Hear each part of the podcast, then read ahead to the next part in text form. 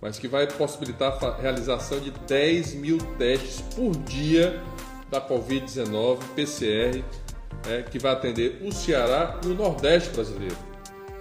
Com potencial para processar diariamente até 10 mil testes moleculares, uma nova unidade de testagem para a Covid-19 foi inaugurada na última segunda-feira, 24 de agosto, pela Fundação Oswaldo Cruz, no Ceará. Eu sou Diego Viana e esse é o Recorte.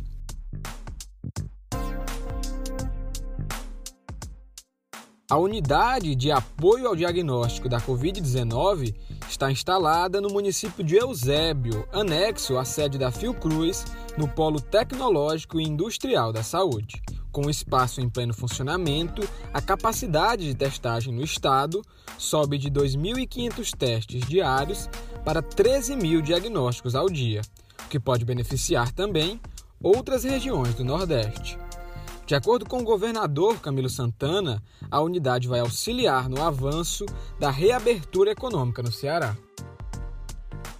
A estratégia da testagem é a estratégia mais importante do ponto de vista para definir as ações né, que os tomadores de decisão têm que, têm que tomar, governadores, prefeitos, secretários, enfim, né, é a testagem em massa, é o monitoramento. Né, isso é que vai permitir, inclusive, nos orientar no retorno daquelas atividades que ainda faltam ser retomadas aqui no estado do Ceará. A unidade, que começou a ser construída há dois meses, realiza o diagnóstico de testes RT-PCR, considerado padrão ouro e que é capaz de detectar o vírus ainda em atividade no organismo. Esses testes são aqueles que colhem amostras de secreção do nariz e da boca. Os resultados podem ser liberados em até 48 horas. Devido à complexidade para a realização desse tipo de teste, menos da metade dos diagnósticos feitos no Brasil até o momento utilizaram essa metodologia. A modalidade de teste mais utilizada no país até o momento é o sorológico, que permite saber se o paciente já teve contato com o vírus. A informação consta em um levantamento feito pelo portal G1.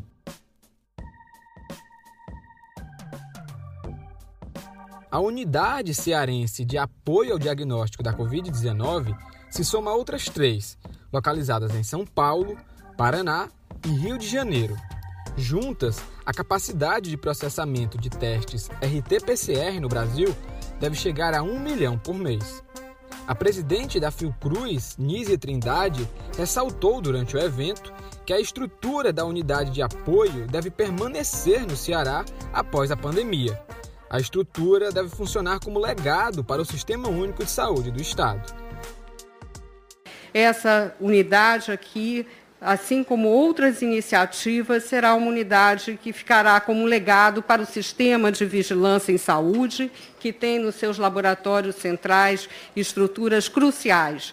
Mas o Brasil precisará avançar, sem dúvida, no campo da vigilância e da preparação para emergências sanitárias. Para continuar falando sobre o funcionamento do laboratório, o Recorte recebe hoje a repórter do O Povo Online, Laís Oliveira.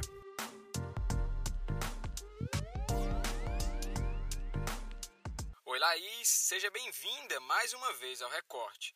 Eu começo esse bate-papo te perguntando sobre a construção desse espaço. Como ocorreu e quem são os responsáveis pelo projeto?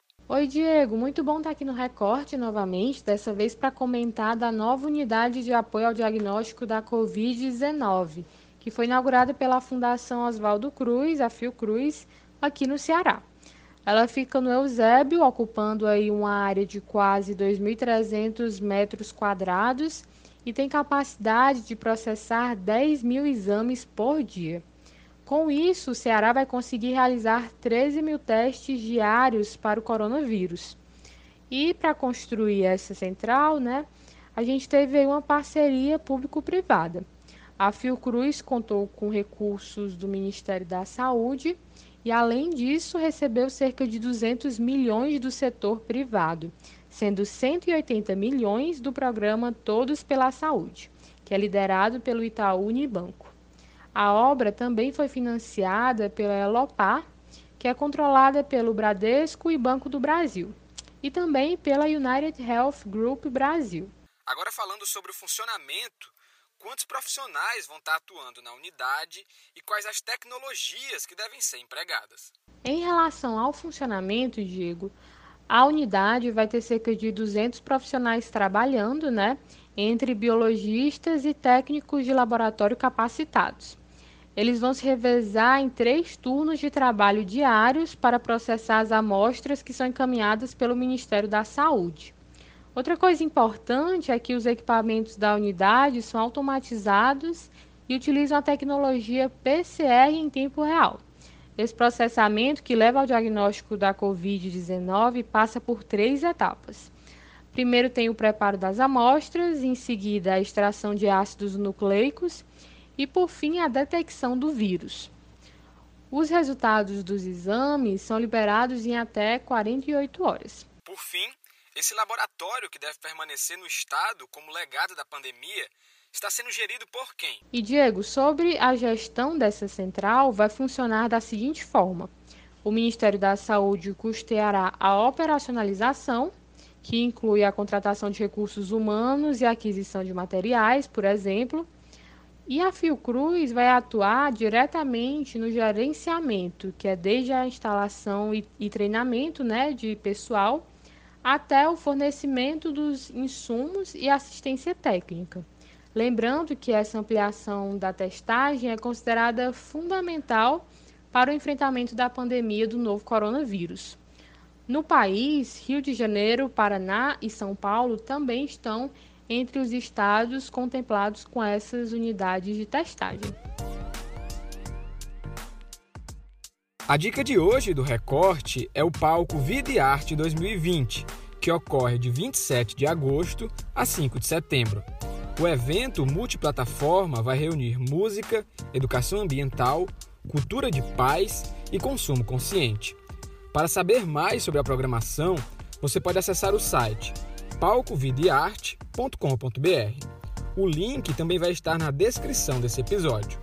O recorte de hoje fica por aqui e até a próxima!